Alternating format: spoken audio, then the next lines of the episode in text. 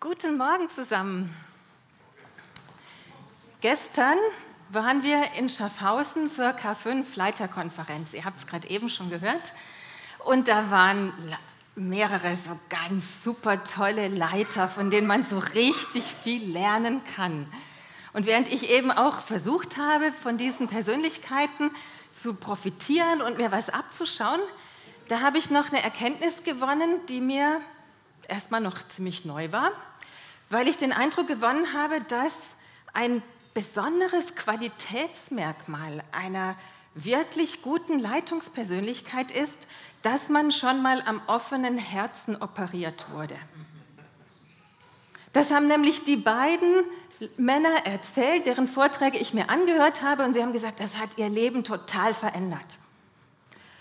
Und während ich dann so versucht habe, mich über diesen etwas vernichtenden Gedanken hinweg zu retten, ob ich ohne bisherige Herzoperation, Gott sei Dank, ähm, eigentlich überhaupt gut genug bin für diesen Input heute Morgen, ist mir doch dann noch ein anderer Gedanke in den Sinn gekommen. Das ist nämlich genau das, was ich vorhabe, mit euch hier zu teilen, dass das tatsächlich etwas mit dem Herzen zu tun hat.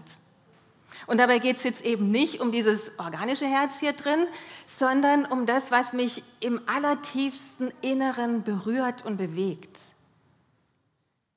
Und ich habe erlebt, dass das mein Leben auch total verändert hat und davon würde ich gern was mit euch heute teilen. Ich habe drei Dinge mitgebracht, mit denen wir heute sozusagen operieren werden. Ähm, da ist einmal ein Kleidungsstück. Ich habe da einfach so in meinen Schrank gegriffen und ein Kleidungsstück mitgebracht.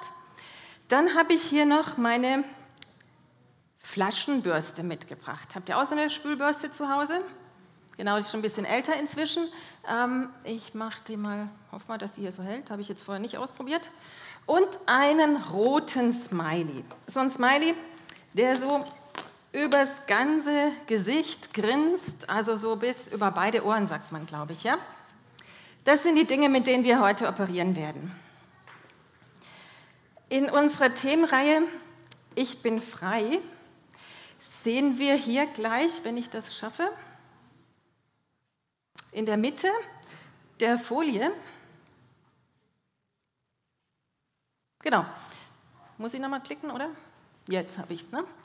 Sehen wir ähm, leuchtend gelb das Aller, Allerwichtigste überhaupt. Also falls ihr noch nicht da gewesen seid oder so, es geht um dieses Original Design.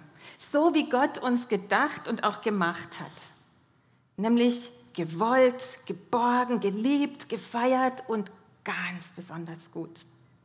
Das heißt, du bist so wichtig und wertvoll. Wir können uns das so richtig vorstellen, wie Gott bei der Erschaffung des Menschen dastand und geklatscht und gejubelt hat und genau das gesagt hat, wow, so gut. Es irgendwie noch nicht ganz. Ne? Helft ihr mir noch ein bisschen? Ah, jetzt. Okay, ja. Gut, jetzt habe ich es auch geschnallt. Danke. ähm, diese Eigenschaft hat Gott uns Menschen mitgegeben. Die hat er also so ursprünglich in uns hineingelegt. So sind wir gemacht. Das gehört zu unserem Design. Ich habe irgendwie gar kein deutsches Wort gefunden dafür, was das so toll ausdrücken könnte. Vermutlich ist deswegen auch dieses Wort so allgemein verständlich in unserer Sprache. Das ist das, was der Mensch sich nicht verdient hat. Das muss er sich auch nicht verdienen. Das gehört zu seinem Sein. Das hört man ja schon im Design, ne? wenn man mal von der Schreibweise absieht. Ähm, das gehört also nicht zu unserem Tun. Das habe ich also nicht verdient, sondern das bin ich wert. Das muss ich nicht erarbeiten, das kann ich nicht kaufen, das kann ich nicht erwerben, mir verdienen. Das ist so genial. Und falls du eben das vielleicht noch gar nicht gehört hast, weil du jetzt erst in diese Reihe eingestiegen bist, lass dir das doch mal so richtig auf der Zunge vergehen, äh, zergehen. Für alle anderen tut es ja auch immer wieder gut, das sich nochmal so richtig schön wie so ein Bonbon zu lutschen.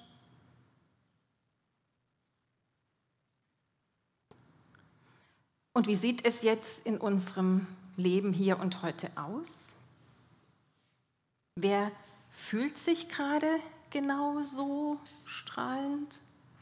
Und zwar schon von Anfang an im Leben und immer durchgängig? Hast du dich immer so gefühlt? Ich habe an so einen Hamster gedacht, der so, so prall gefüllte Pausbacken hat und der quasi so seinen Vorrat so fürs, fürs ganze Leben schon drin hat. Also so richtig gesunde Lebensmittel für das ganze Leben, ja? Ich möchte euch eine Geschichte erzählen bzw. vorlesen, die ich vor einigen Jahren in meiner Bibel gefunden habe. Das ist eine Geschichte, die sich für mich fast ein bisschen wie so ein wundersames Märchen liest, so ein bisschen eine Mischung aus Aschenputtel und Froschkönig und weiß nicht so genau. Ähm, ich habe sie in Sacharja 3 gefunden und ich lese da einige von den allerersten Versen vor. Ich sah den hohen Priester Joshua, der vor dem Engel des Herrn stand. Und der Satan stand zu seiner Rechten, um ihn anzuklagen. Und Joshua war mit schmutzigen Kleidern bekleidet und er stand so vor dem Engel. Und der Engel sagte an seinen Diener gewandt, nehmt ihm doch die schmutzigen Kleider ab. Und zu ihm sagte er, schau, ich habe deine Schuld von dir weggenommen. Ich bekleide dich mit Feierkleidern. Und dann setzten sie ihm eine reine Kopfbedeckung auf sein Haupt und sie zogen ihm reine Kleider an. Und der Engel des Herrn stand da. Als ich das gelesen hat, habe, hat mich das ganz persönlich und ganz tief berührt. Und es hat mich tatsächlich sogar zu Tränen gerührt vor ein paar Jahren. Und ich habe das immer und immer wieder gelesen und ich habe zunächst gar nicht kapiert, was mich da eigentlich gerade so berührt hat. Ich habe auch ne, erstmal gar nicht kapiert, worum es hier eigentlich genau geht in diesem alttestamentlichen Bibeltext. Und zum anderen habe ich einfach nicht greifen können, was mich da gerade so emotional macht und was mich auch so fasziniert an dieser Geschichte. Ich habe das dann natürlich, was ich immer mache, so ein bisschen analysiert und ich habe erst mal gemerkt, dass ich mich tatsächlich mit dieser Person im schmutzigen Kleid identifiziert hatte, während ich die Geschichte gelesen habe.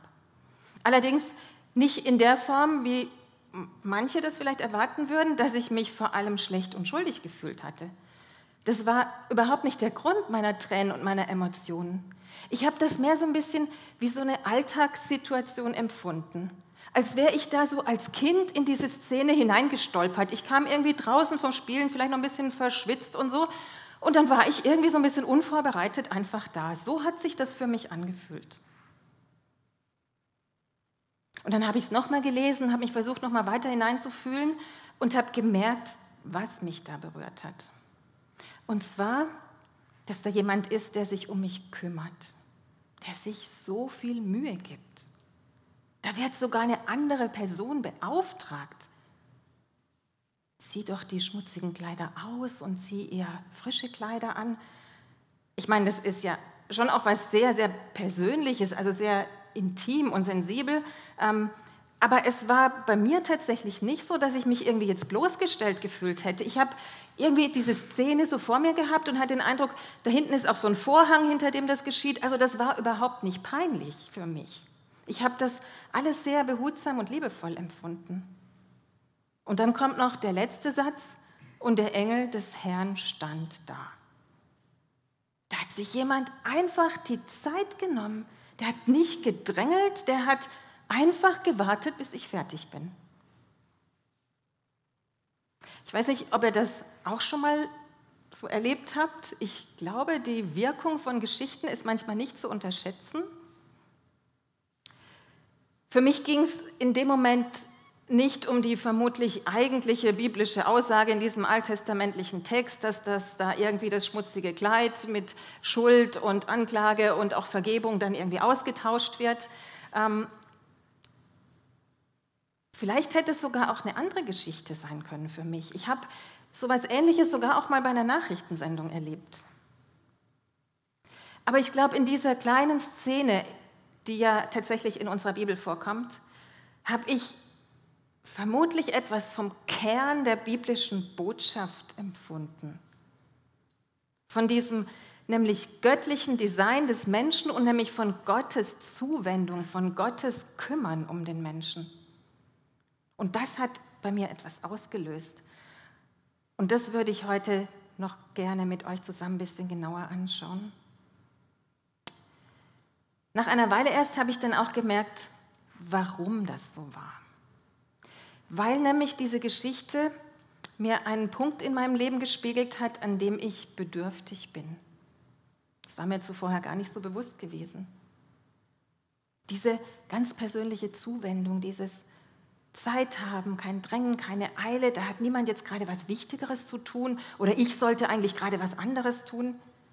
Jemand umziehen, die Kleider wechseln, ist ja schon intim, das darf nicht jeder machen.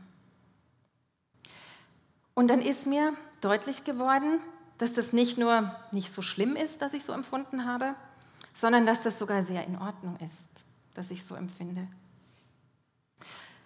Ich habe gedacht, ich habe gemerkt, dass diese Bedürftigkeit zu meinem Menschsein gehört, zum Design gehört.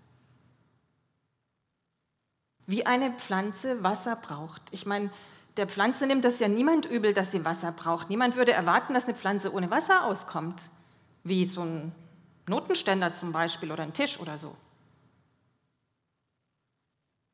Ich habe genau das in der Bibel auch sehr schön beschrieben gefunden, in diesem wunderschönen bildhaften Darstellung ganz am Anfang der Bibel. Gott der Herr bildete den Menschen aus Staub vom Erdboden und er hauchte in seine Nase Atem des Lebens. Und so wurde der Mensch eine lebende Seele oder ein lebendes Wesen.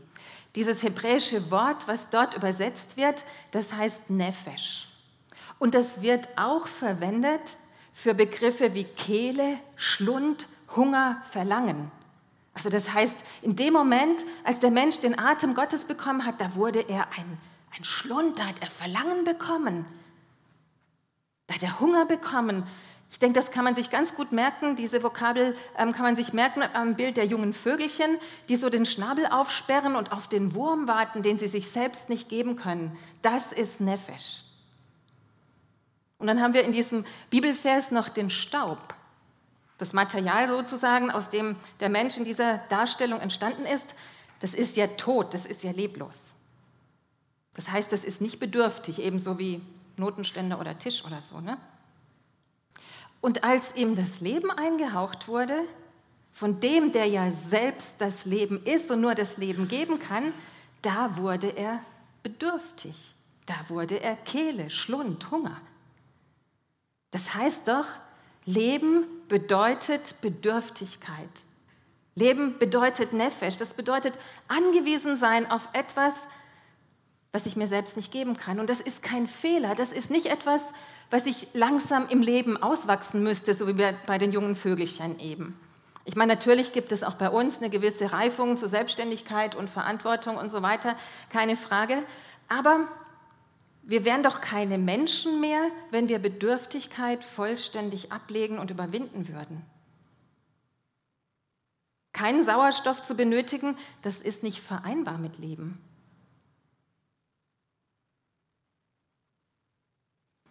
Das heißt also, die Bedürftigkeit ist kein Fehler, sondern sie gehört zum Design. Wenn wir das an Bild dieses Smileys mal verdeutlichen wollen, dann muss ich hier mal ein Stückchen rausnehmen. Das ist unser Design. Ihr habt es wahrscheinlich schon gesehen, dass da so eine perforierte Linie ist. So hat Gott uns gemacht. Die Bedürftigkeit, dass da einfach noch ein Loch ist oder wie auch immer man das bezeichnen möchte, das gehört zum Design. Lass uns mal tief durchatmen und dem ein bisschen nachspüren. Habe ich vielleicht manchmal innerlich so ein nagendes Gefühl, weil ich mir gar nicht zugestehen will, dass das so eine Sehnsucht ist in meinem Leben?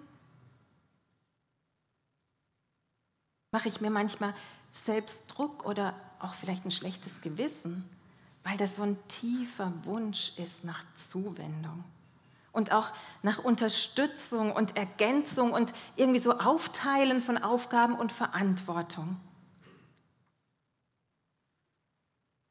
Trage ich vielleicht manchmal so was wie so eine ganz schwere Last, weil ich meine, dass ich das eigentlich alles selbst hinbekommen müsste.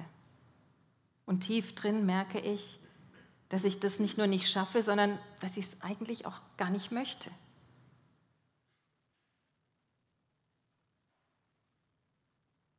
Ich werde es jetzt nicht jedes Mal extra sagen, weil ich glaube, dass ihr das selber merkt.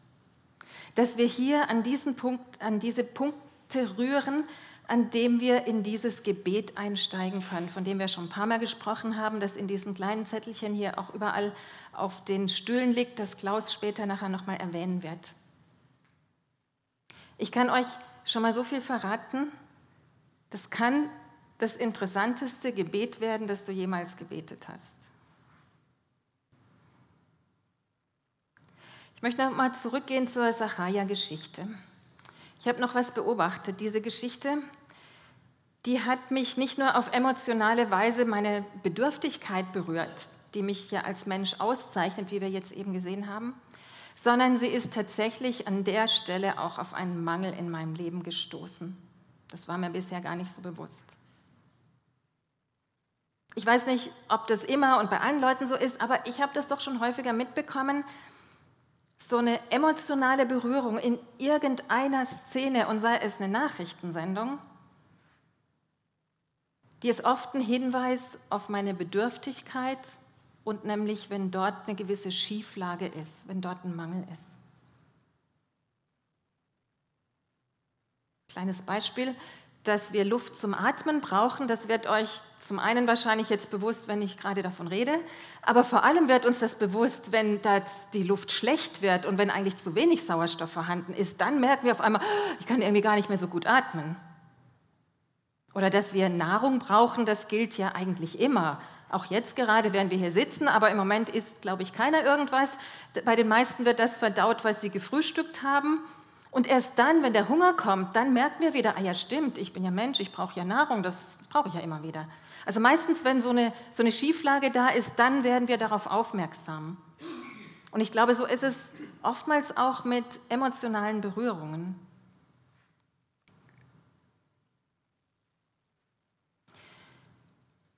Diese Sachaja-Geschichte hat bei mir so einen bisher gar nicht bewussten Hunger berührt. Diese Zuwendung, dieses Kümmern, sogar frisch einkleiden, dieses ganz persönliche, intime ähm, Zeit haben. Ich habe da natürlich dann ein bisschen nachgeforscht, was da los ist in meinem Leben. Ähm, inzwischen sehe ich es für mich persönlich so, dass es bei mir eigentlich so war, dass man schon ziemlich früh gedacht hat, dass ich eben nicht so Schwierigkeiten habe. Also angeblich habe ich als Baby schon sehr früh durchgeschlafen und man hat irgendwie auch bald von mir erwartet, dass ich das meiste irgendwie so ganz gut hinbekomme.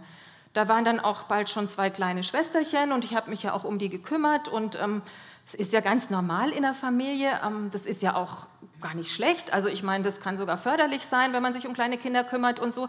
Aber irgendwie ist man so davon ausgegangen, dass ich das schon irgendwie hinbekomme. Und man hat vielleicht gar nicht bemerkt, dass ich auch als große Schwester manchmal, dass für mich vielleicht auch mal noch was anderes wichtig gewesen wäre. Vielleicht ist das einfach ein bisschen zu wenig bemerkt worden. Aber warum denn das? Warum passiert denn sowas? Gehen wir mal im allerpositivsten Fall ähm, davon aus, dass Eltern sich freuen über ihr Baby. Und ich weiß, dass das nicht alle so erlebt haben.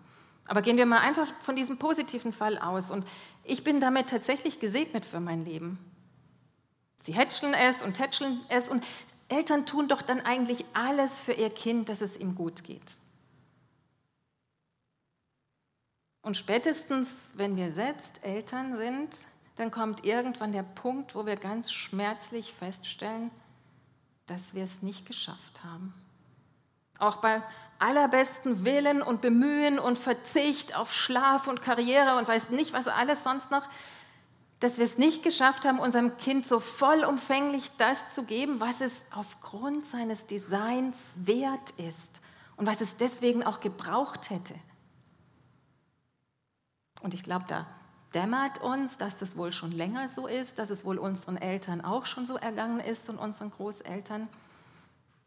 Das heißt, wir beginnen zu ahnen, dass Menschsein über Generationen hinweg von Mangel betroffen ist.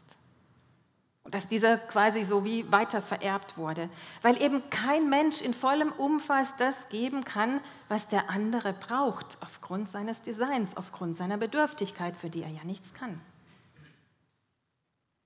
Und ich glaube, wir spüren das hier so wie so eine so eine Schere aufgeht. So eine, so eine Diskrepanz zwischen dem Wert und der Bedürftigkeit eines Menschen auf der einen Seite und auf der anderen Seite das, was ihm in seinem Leben ganz natürlich, einfach, unweigerlich begegnet in unserer Zeit und Welt. Da bleibt so eine, so eine Differenz zum Design und ich nenne das immer gerne das Liebesdefizit. Ich benutze diesen etwas abgedroschenen Begriff an der Stelle sehr gerne, weil mit Liebe doch eigentlich all das ausgedrückt ist, was diesem Bedürfnis entgegenkommen würde. All dieses Kümmern, diese Geborgenheit und diese Wertschätzung. Und jetzt ist es ja so, dass es gar nicht gravierend falsch oder lieblos oder sogar missbräuchlich gewesen sein muss in deinem Leben. Auch wenn es eigentlich ganz gut läuft. Bleib doch bei jedem Menschen eigentlich die Situation immer so, dass es unter 100 Prozent einer Antwort auf die Bedürftigkeit bleibt, wenn man ins gesamte Leben mal schaut, aufgrund dieser Generationenvererbung. Und für einige ist es ja sowieso vollkommen klar, dass sie niemals 100 Prozent bekommen haben. Vielleicht warst du unerwünschtes Kind, vielleicht bist du vernachlässigt gewesen aus irgendeinem Grund, vielleicht waren die Eltern krank, vielleicht waren sie einfach abwesend, haben sich scheiden lassen, vielleicht ist sogar jemand gestorben gewesen oder so. Als Baby passieren manchmal solche Dinge. Bis hin, auch im späteren Leben zum Teil, zu aktivem Missbrauch in der Familie oder sogar außerhalb. Das kann natürlich heute jetzt nicht unser Thema sein, das würde vollständig den Rahmen sprengen. Das braucht ähm, allermeist seelsorgerliche und therapeutische Begleitung auch. Ich möchte aber etwas dazu sagen, was mir ganz, ganz wichtig ist. All das, was ich eben angerissen habe, das ist völliges Unrecht. Das hat überhaupt nichts damit zu tun, dass du das eventuell nicht wert gewesen wärst, diese Zuwendung zu bekommen. Das hat nichts damit zu tun, dass du vielleicht ein schlechteres Design mitbekommen hast, sondern dein Design ist ganz genau trotzdem, dass du liebenswert und wünschenswert und schützenswert gemacht bist und total gut.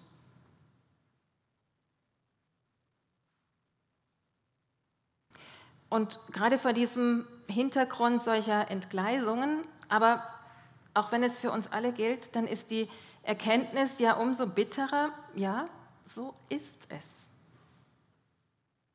Weil es meistens als Baby anfängt, fühlt es sich für uns irgendwie auch normal in, an im Leben. Wir merken es oft lange nicht. Dass das, was wir wert sind und was deswegen auch nötig wäre in unserem Leben, nicht von Anfang an einfach und hundertprozentig und dauerhaft zur Verfügung stand.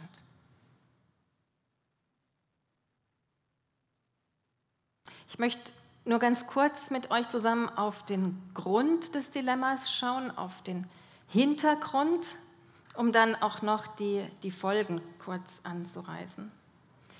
Letzte Woche hat Johnny hier anhand von Hiob davon gesprochen, was hinter den Kulissen abgeht. Und vor zwei Wochen hatten wir das Thema auch davon, dass wir nämlich hier in einer unperfekten Zeit und Welt leben mit verschiedenen Mächten und Herrschaftsansprüchen, die auf uns einwirken. Da ist eben leider nicht nur diese super gute göttliche Versorgung und Zuwendung, sondern da ist auch ein Feind. Und seine gesamte Identität besteht darin, ich habe da so eine tolle Formulierung irgendwo gelesen, dass er dem menschlichen Glück und Sinn abgeneigt ist. Das ist seine Identität. Er tut nämlich alles, um genau das zu verhindern. In dieser Welt leben wir und deswegen passiert das auch. Die Folgen davon sind, dass ich sehr leicht ein falsches Selbstbild entwickle, weil das entsteht ja dadurch, was ich erlebe. Und wenn da so eine Diskrepanz ist, ist zwischen dem, was ich spüre, meiner Bedürftigkeit und was mir da so begegnet im Leben, dann ist mir ja vermutlich nicht sofort klar, was hier abgeht, so als Kind. Sondern mit einer sehr großen Wahrscheinlichkeit folgere ich fast automatisch daraus oder lass mir das einflüstern. das musst du dir schon selbst erkämpfen. Das bist du überhaupt nicht wert. Sei doch nicht so sensibel, das brauchst du doch gar nicht. Und wir merken, wie das total im Widerspruch steht zu dem, was hier leuchtend gelb als Design über unserem Leben steht. Oder diese Aussage der jungen Frau, von der Johnny letzte Woche gesprochen hat, ich weiß nicht, ob ich anderen was zu geben habe. Und dann entsteht sehr leicht auch ein falsches Bild von Gott. Er hat mich wohl gar nicht so wunderbar gemacht. Er liebt mich gar nicht so sehr.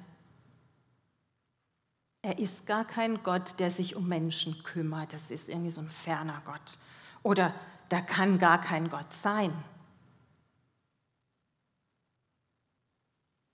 Ich habe noch ein Zitat gefunden, das mir das ähm, nochmal sehr gut verdeutlicht hat. Der Satz lautet, die primäre Waffe, die der Feind gegen uns richtet, besteht darin, uns einzuflüstern, dass Gott uns nicht liebt. Ich weiß nicht, ob ihr den Satz auch so beendet hättet, worin die primäre Waffe des Feindes besteht. Ähm, eben nicht in der Verführung zu bösen Taten, immer wieder so etwas Dummes zu machen. Ich glaube, hinter dieser berühmten Frage der Schlange im Paradies sollte Gott gesagt haben, steht doch eigentlich, siehst du, er meint es nicht gut mit euch. Er verbietet dir nämlich das Allerbeste. Das musst du dir jetzt schon selbst holen.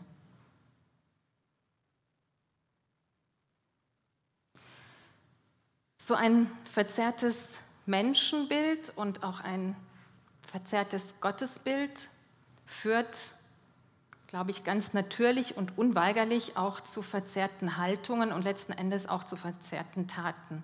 Und das wäre der letzte Punkt für heute. Das war für mich nochmal eine ziemlich große Erleuchtung in diesem Zusammenhang. Es gibt nämlich noch zwei Kästen neben diesem leuchtend gelben, wunderschönen Design. Und da sehen wir so Eigenschaften, die uns vielleicht nicht so gefallen. Weiß nicht, ob ihr es lesen könnt.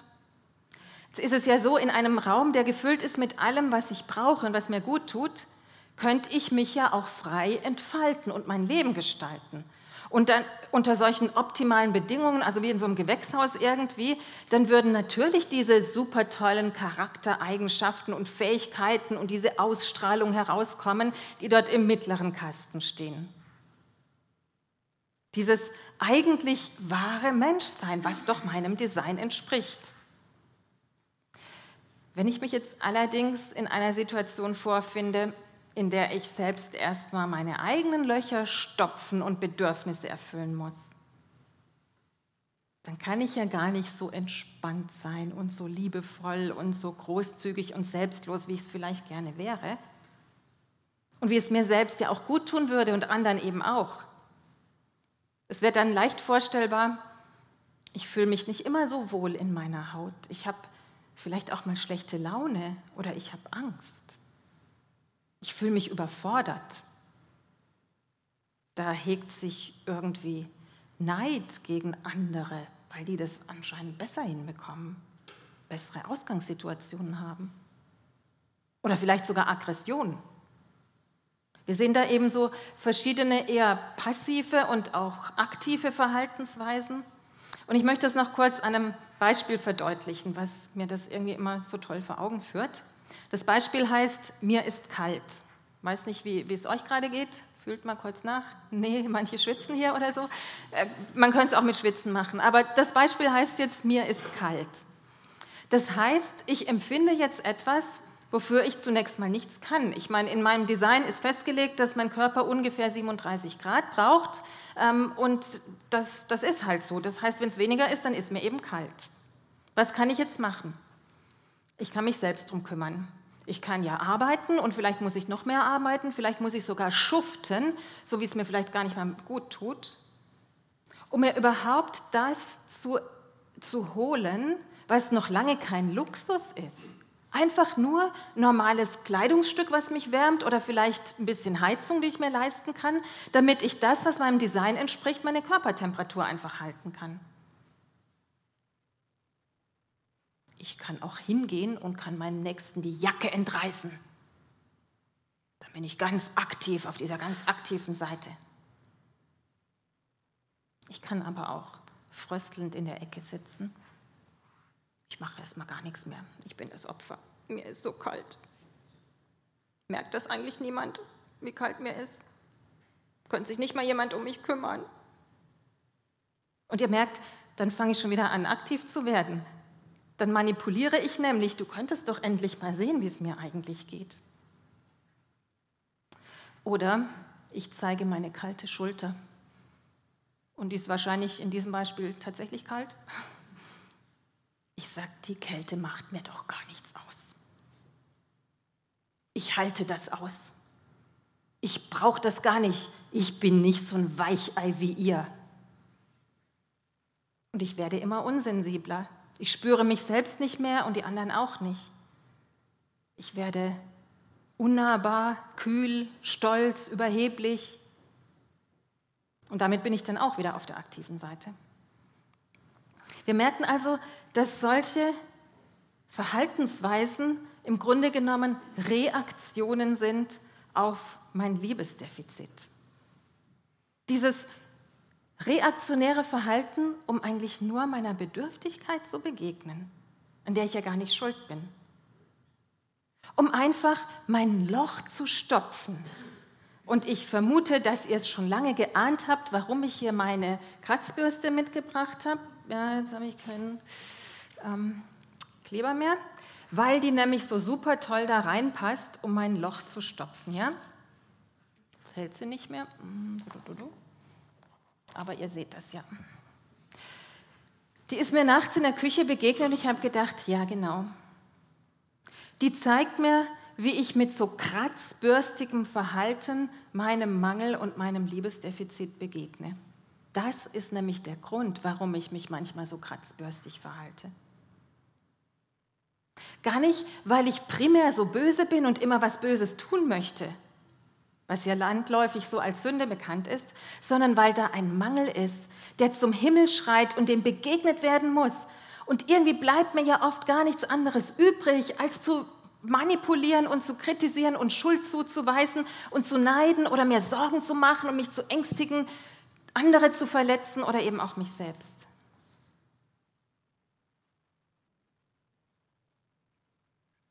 Dieses kratzbürstige Verhalten erkennen wir also tatsächlich als unsere Reaktion auf Liebesdefizit.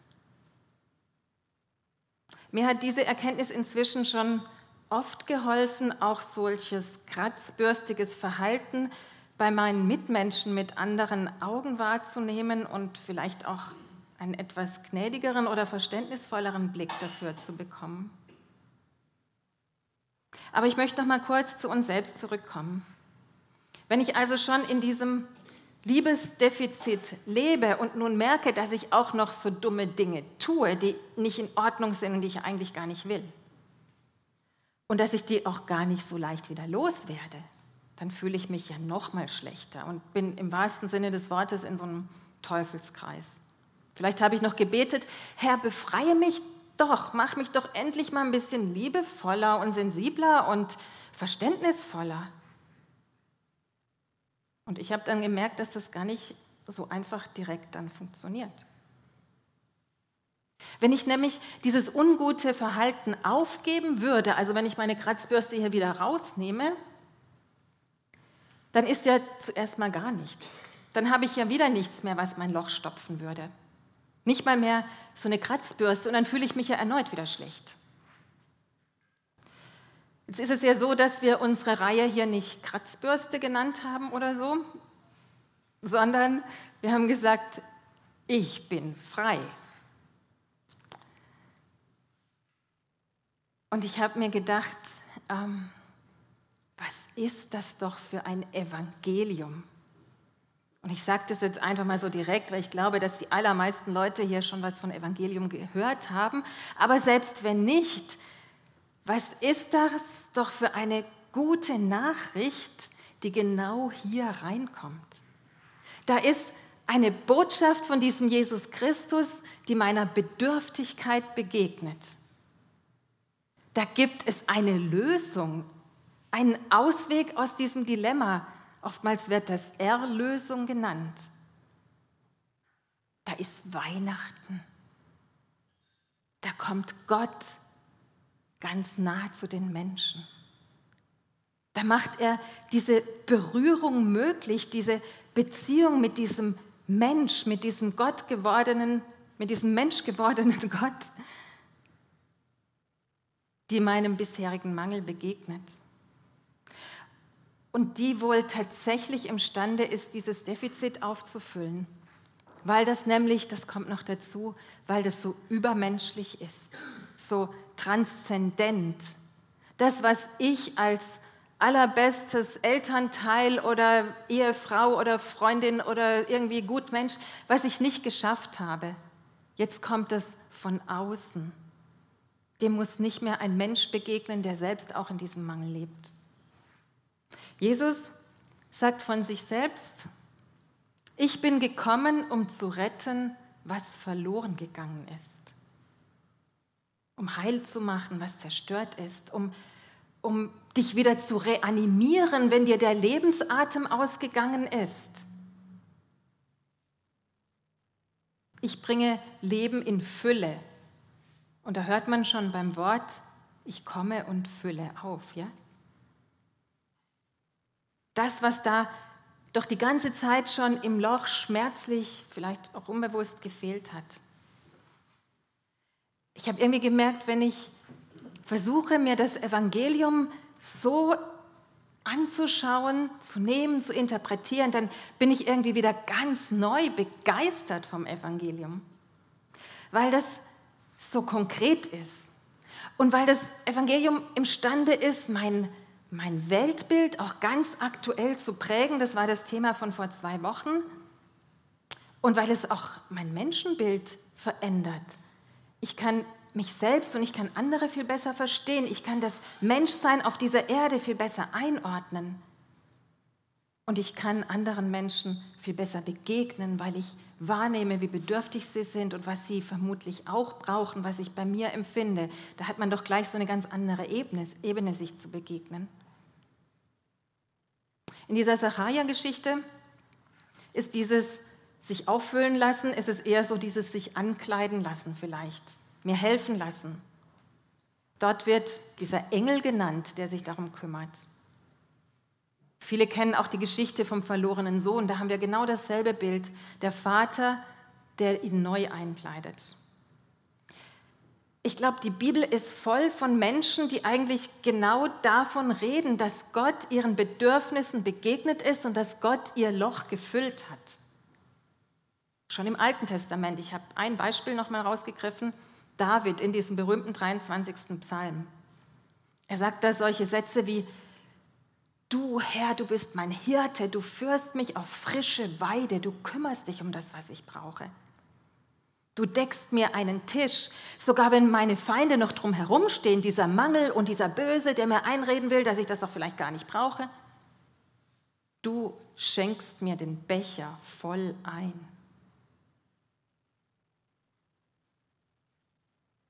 bis hin zu Jesus selbst dann im Neuen Testament, der diese Möglichkeit des Abendmahls ja eröffnet hat, was wir jetzt gleich noch zusammen feiern werden. Der von sich selbst sagt, ich bin das Brot des Lebens.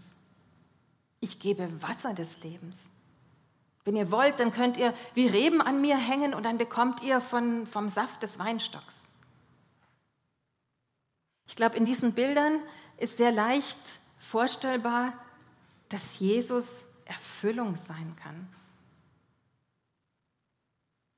Ich möchte ganz zum Schluss noch ein Bild mit euch teilen, was Gott mir im Gebet einfach mal geschenkt hat.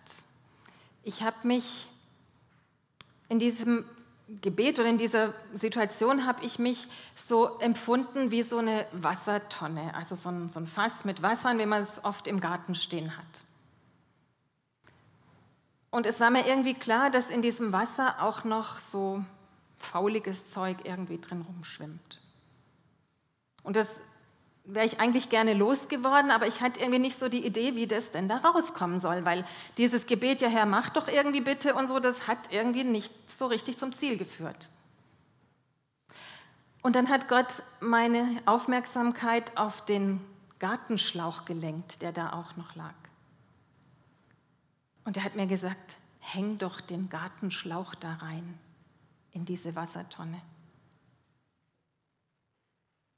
Und dann könnt ihr euch gut vorstellen, was passiert, wenn da frisches Wasser reinfließt. Irgendwann fließt auch was oben raus. Und das, was so oben drauf schwimmt, das ist am allerschnellsten draußen. Und da kommt immer mehr frisches Wasser rein. Das ist zu meiner Lebenserfahrung geworden.